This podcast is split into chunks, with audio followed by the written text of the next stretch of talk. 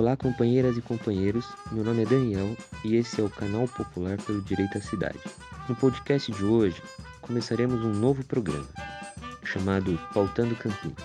Nele, realizaremos uma série de entrevistas com lideranças políticas, sociais e dos movimentos sindicais da cidade.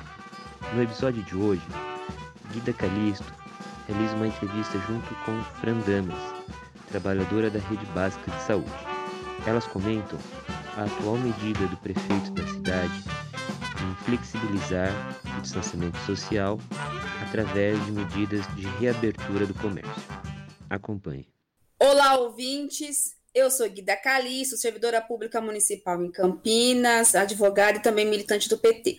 Estou aqui nesse podcast com a Fran Damas, que é trabalhadora da rede básica de saúde. Olá, Fran, tudo bem? Olá, Guida, tudo bem? Boa noite, boa noite a todos os ouvintes.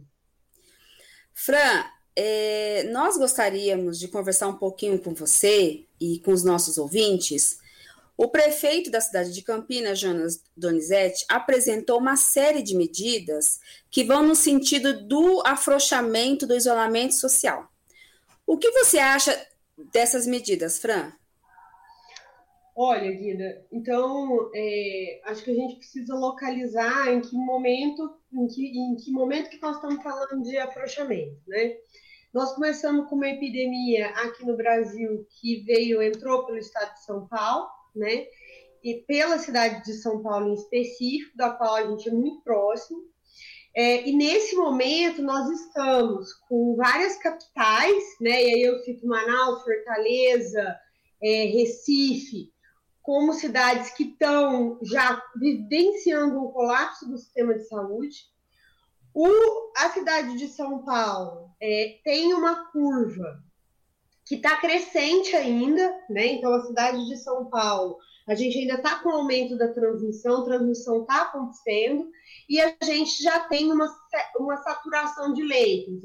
Não chegou no nível de esgotamento de outras cidades, mas é, a gente já tem um esgotamento dos leitos. E eu estou falando dos leitos, Guida, porque a gente tem, não tem números nessa epidemia. Então, essa epidemia brasileira é uma situação nacional.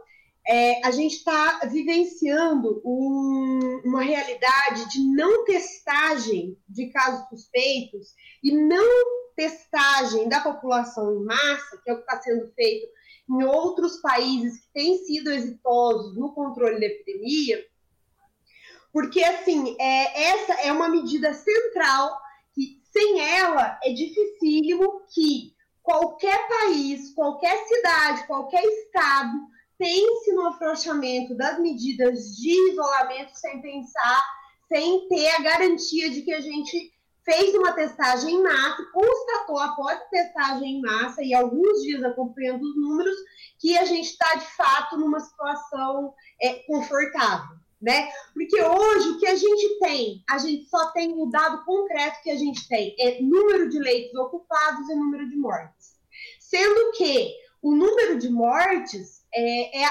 provavelmente também continua subnotificado, porque muitas pessoas que já morreram não, não fizeram o teste antes de morrer, ou o teste não foi coletado. Então, muitas pessoas podem ter morrido, e com certeza morreram é, vítimas do Covid, e a gente não tem esses dados. Isso está acontecendo em todos os lugares. Não é em, só em Manaus que isso está acontecendo, né? Das pessoas morrerem a gente não tem investigado em todos os lugares está acontecido. Por quê? Hoje nós temos uma escassez tremenda de testes. Então, para vocês terem uma ideia de, é, dos trabalhadores da saúde, até semana passada, os trabalhadores que estavam possivelmente infectados não sabiam dos resultados dos exames, porque estava tudo parado no, no Instituto Adolfo Lutz. Mas essa realidade é, que eu estou contando para vocês, tanto dos testes quanto da ocupação de leitos, no país mostra para gente que a gente está vivenciando uma grande epidemia de notificação. A gente desconhece o tamanho dessa epidemia, a gente desconhece o número de casos reais, a gente desconhece o número de óbitos reais. Então, falar de afrouxamento agora, em qualquer lugar desse país, é irresponsável. E aqui em Campinas, eu vou dizer para você, Guida, alguns motivos pelos quais fazer isso aqui em Campinas agora é irresponsável. Primeiro, nós não temos teste na cidade, nós não estamos realizando testagem em massa, então a gente não sabe de fato como está essa epidemia.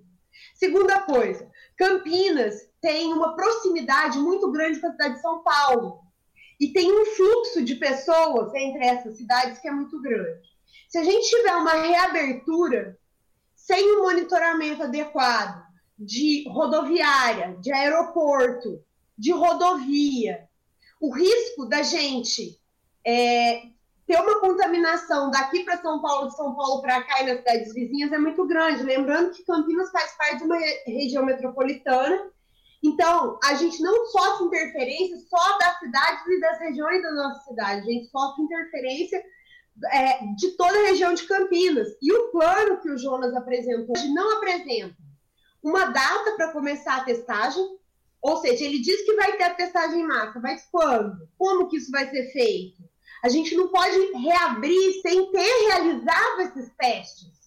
Não é nem que a gente precise de um, de um, de um prazo para fazer, não, é que a gente precisa fazer os testes antes de pensar em reabrir.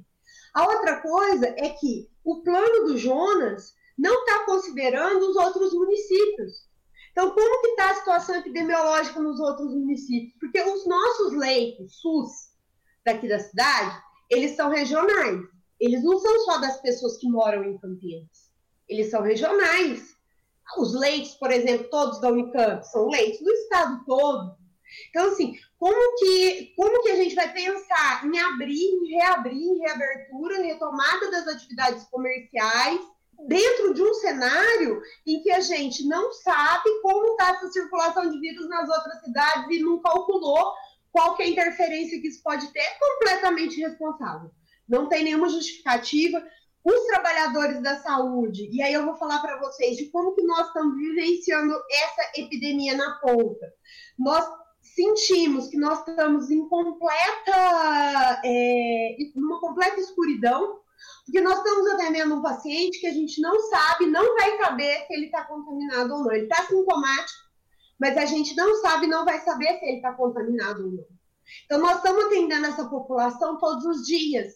E a gente atende essa população com racionamento de EPI e com vários trabalhadores dentro do serviço que não têm acesso a esse EPI, porque os, os EPIs não estão sendo fornecidos para todos os trabalhadores.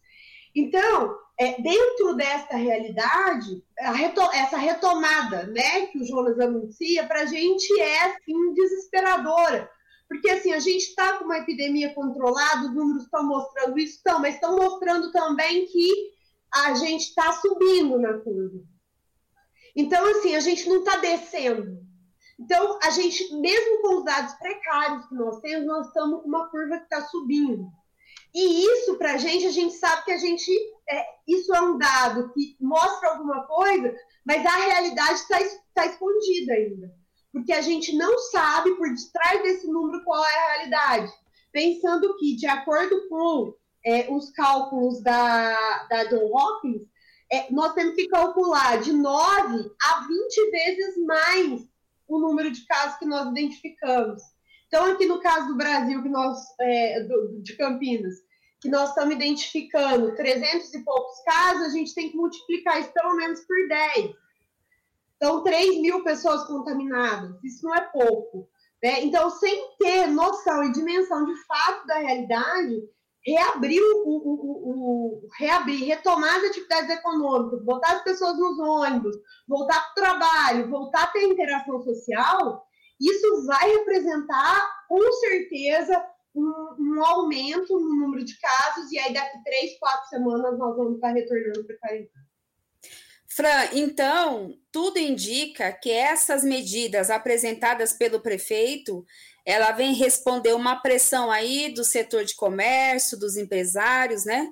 E está deixando de lado aqui o direito à vida, à saúde, a responsabilidade com a vida das pessoas, né? De, de uma população que, enfim, que está aí submetido a essa contaminação, se a gente voltar a ter interação social, não é isso?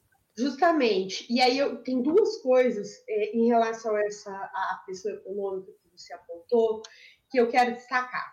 A primeira é que é, os empresários eles têm feito essa pressão mesmo, mas também a gente tem que entender que tem uma parte da classe trabalhadora que também está favorável a essas medidas. Por quê? Porque está com medo de perder o emprego. E está com medo de perder o emprego porque o governo federal não garantiu os empregos. Não garantiu que o patrão não pudesse demitir. Então, as pessoas, tem gente que está convivendo com redução de 80% do salário, tem gente que já foi demitida, então as pessoas estão com muito medo. Então, assim, isso era preciso ser explicitado, isso a gente precisa explicitar, né? Porque as pessoas precisam entender que elas precisam estar em quarentena, mas também elas precisam ter garantia, e que isso é sim papel do governo federal. E é papel do governo municipal e é papel do Jonas, que é presidente da Frente Nacional de Prefeitos né? É o papel dele fazer esse tensionamento, não ceder ao discurso que está sendo feito pelo Bolsonaro, pelos bolsonaristas e pela direita brasileira. Então, essa é a primeira coisa que eu queria colocar. O segundo ponto, Guida, que a gente precisa verificar, além dessa pressão, né, que também a classe trabalhadora tem feito, é que é, o que as pessoas não estão compreendendo, né, e que eu, eu entendo que isso vem do governo federal de uma forma muito forte, dessa rede é, pesada de fake news, do gabinete do ódio, que coloca as pessoas achando que assim, não, isso é uma gripezinha. E aí a gente vai retomar como se assim, tá tudo certo. Não, não tá tudo certo. Porque daqui a três semanas, se nós retomarmos no momento errado, como com certeza, se nós retomarmos a partir de agora, nós vamos estar tá retomando no momento errado, é, o que vai acontecer é que daqui três semanas nós vamos estar tá voltando para a quarentena. Só que nós vamos estar tá voltando para a quarentena com um saldo de mortes, porque é isso que aconteceu em municípios da Baixada Fluminense, que afrouxaram as regras de isolamento social, e aí elas viram que aumentou o número de casos e principalmente aumentou o número de mortes. Nós estamos falando que se nós afrouxarmos as medidas de isolamento, as pessoas vão morrer. E isso, vida, não tem volta. Isso não tem volta.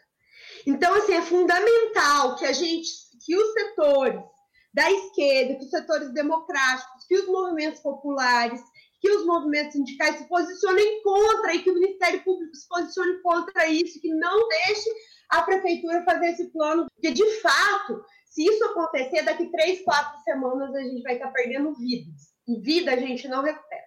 Bom, é isso, né, Fran? É, é, extremamente importante essas informações que você vem aqui debater conosco, porque o isolamento social é a única medida que nós temos comprovada cientificamente, né, que retarda aí a contaminação, o avanço dessa doença, né, tão perigosa. Enfim, nós temos é, essa impressão também que você apresenta aqui, essa avaliação, e a gente espera, como você, que é, as entidades dos movimentos sociais, partidos, enfim, possam se unificar em torno de garantir que o isolamento social possa ser a orientação principal para garantir que nós, campineiros, né, população de Campinas e população do estado, possa não viemos ser contaminados por essa doença que tanto tem nos aterrorizados, né, nesse último período aí. Fran, muito obrigada, valeu aí pela sua participação, pela sua orientação, é muito bom ouvi-la, porque a gente sabe que você é uma trabalhadora comprometida com a luta, né, e comprometida com a saúde pública. Um abraço, Fran, tchau! Um abraço, Guida, obrigada a você e a todos os ouvintes. Vamos continuar em casa. Fique em casa. Tchau.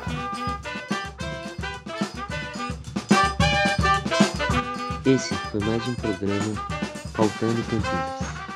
Acompanhe nossas redes sociais e fique por dentro das próximas.